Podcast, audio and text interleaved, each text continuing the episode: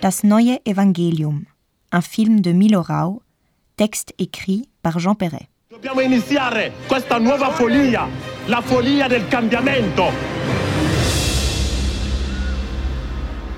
La tomate émancipée.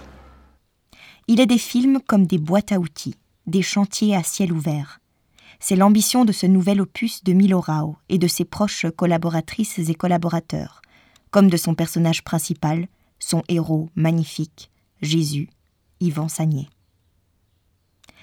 Das Evangelium est un panapseste passionnant en ce qu'il a l'épaisseur d'au moins quatre récits. Celui, mythique en quelque sorte, de l'Évangile de Saint Matthieu de Pier Paolo Pasolini, réalisé en 1964 dans la Basilicata, dont quelques scènes sont intégrées dans le film de Milo Rao. Une autre attention est portée au contexte actuel, social, économique et forcément politique, qui accueille le monde du cinéma il est question de l'exploitation éhontée de la main-d'œuvre de migrants africains dans les plantations, en particulier de tomates. Le scandale est considérable. La main de la mafia invisible est omniprésente. Les manifestations prennent de l'assurance et Milorao se saisit de toutes ces histoires-là pour les métaboliser dans le corps de son film. Puis, et d'abord, il s'agit pour le réalisateur de raconter aujourd'hui sa propre version de l'Évangile. Enfin, c'est ce film en train de se faire qui est raconté. Le réalisateur est en action. Son équipe technique, décorateurs et costumiers sont en activité à l'image. Le travail du cinéma est filmé, esquissant le processus de création qui se nourrit de la réalité de cette région parmi les plus pauvres de l'Italie. In verità vi dico, uno di voi mi tradirà. Noi non siamo un film, io organizzo le lotte. Siamo già stati sfruttati nel modo di lavoro dentro la campagna come schiavi.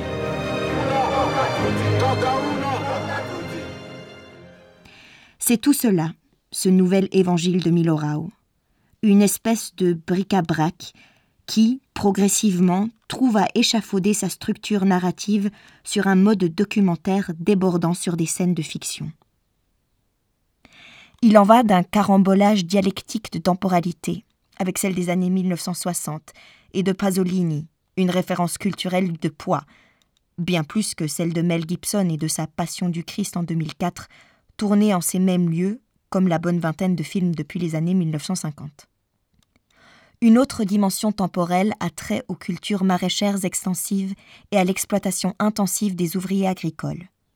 Et il convient de ne pas oublier les plages temporelles dédiées et aux manifestations et aux actions syndicales, ni celles consacrées à la reconstitution du parcours de Jésus jusqu'à sa crucifixion.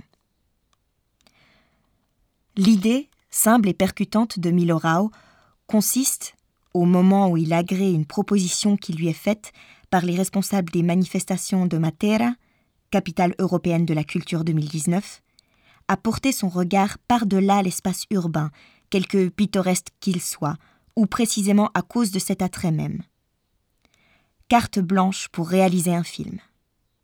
Et lui, de considérer cette petite cité célèbre pour son habitat troglodyte, rendu aujourd'hui à un tourisme assez chic, après avoir été vidé de tous ses habitants en 1953 pour graves problèmes d'insalubrité.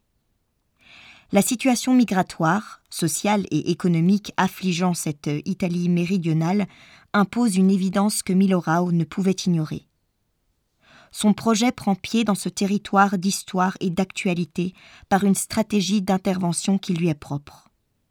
Parfois volontariste, voire un brin narcissique, mais intelligent et généreux toujours, le cinéaste porte ses engagements politiques de sorte à stigmatiser, cerner, nommer et dénoncer les violences, les injures et autres insultes infligées à des hommes et des femmes démunis. Voir par exemple le film Das Congo Tribunal en 2015.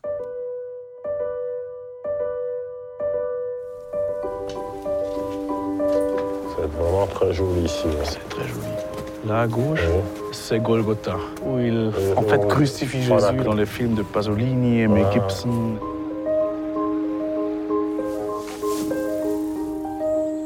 sono un attivista per i diritti che lotta contro il caporalato, contro lo sfruttamento in agricoltura. Che cosa potete fare?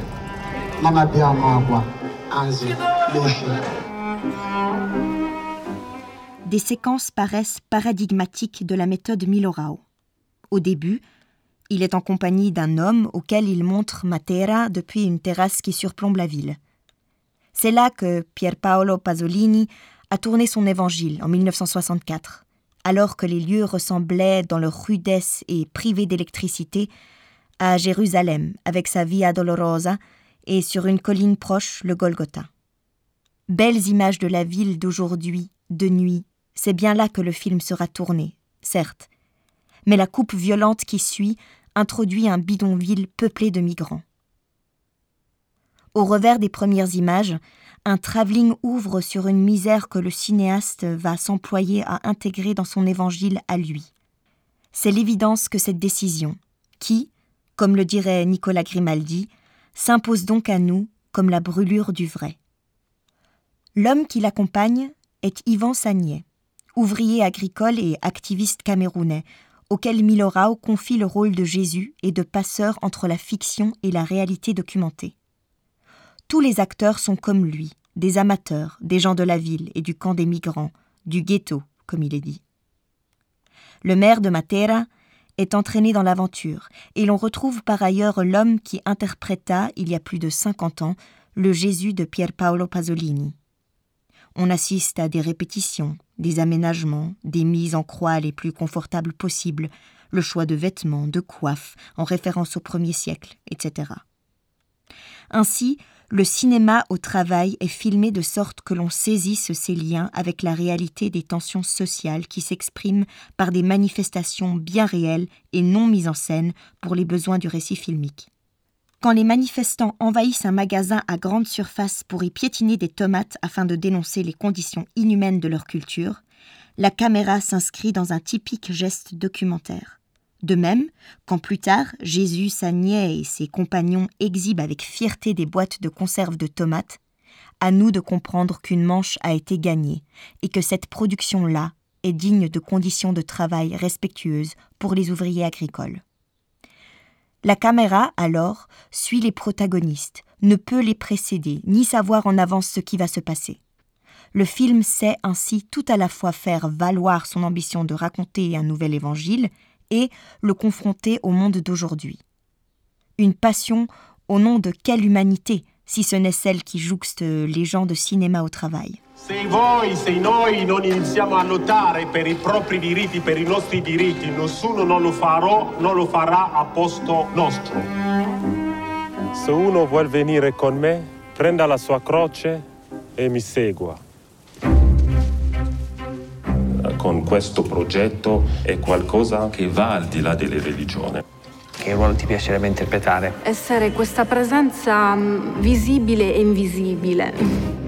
Anche la scena dei soldati dove che picchiano Gesù, molto molto interessante. Da cattolico. Paura? Mal di mare? Le film se frotte ainsi avec le réel des lieux et l'on assiste à une scène au cours de laquelle un délégué syndical s'en prend vertement à Milorao et son équipe. Il en allait d'une vraie confrontation dans laquelle le tournage s'est immiscé, voulant opportunément tirer profit de la situation au risque de lui nuire. Je ne fais pas un film, j'organise la lutte, dit-il, fâché. La raison du combat syndical a eu raison de la volonté du cinéma. Ce précieux moment, le réalisateur a décidé de le garder dans le montage. Grand bien lui en a pris. Cet essai, forcément hors de clou des genres académiques, aurait certainement su gagner en rigueur formelle, faisant plus confiance en ses plans et en leur montage. Ce dernier, étant chevillé à l'efficacité narrative d'un rythme par trop soutenu, nuit à la vérité première des situations. Une scène est à ce point de vue atypique. À la faveur d'un casting, défilé émouvant de visages de gens anonymes, un Italien est invité à jouer dans une église un tortionnaire qui s'en prend à un émigré noir. Le moment est inouï, tant l'homme se prend au jeu, s'y perd et improvise une gestuelle et des paroles d'une extrême violence. Le jeu paraît devenir le jaillissement de pulsions intimes de l'acteur amateur. Impossible de couper. Cette scène est sans doute la plus longue du film. Près de quatre minutes en quatre plans, dont un de près de deux minutes et demie. La force des images prend alors le dessus sur la logique narrative. L'accomplissement du Das Neue Evangelium est le fait d'un talent employé à chercher, essayer, tâtonner au sein même du processus créatif, afin de le confronter d'autant plus impérieusement aux mythes, symboles et réalités du monde. Ce film avance par sauts qualitatifs, prend des risques et sollicite à hauteur de ses émotions et intelligence son spectateur, en quête, peut-être, d'un nouvel évangile pour de vrai.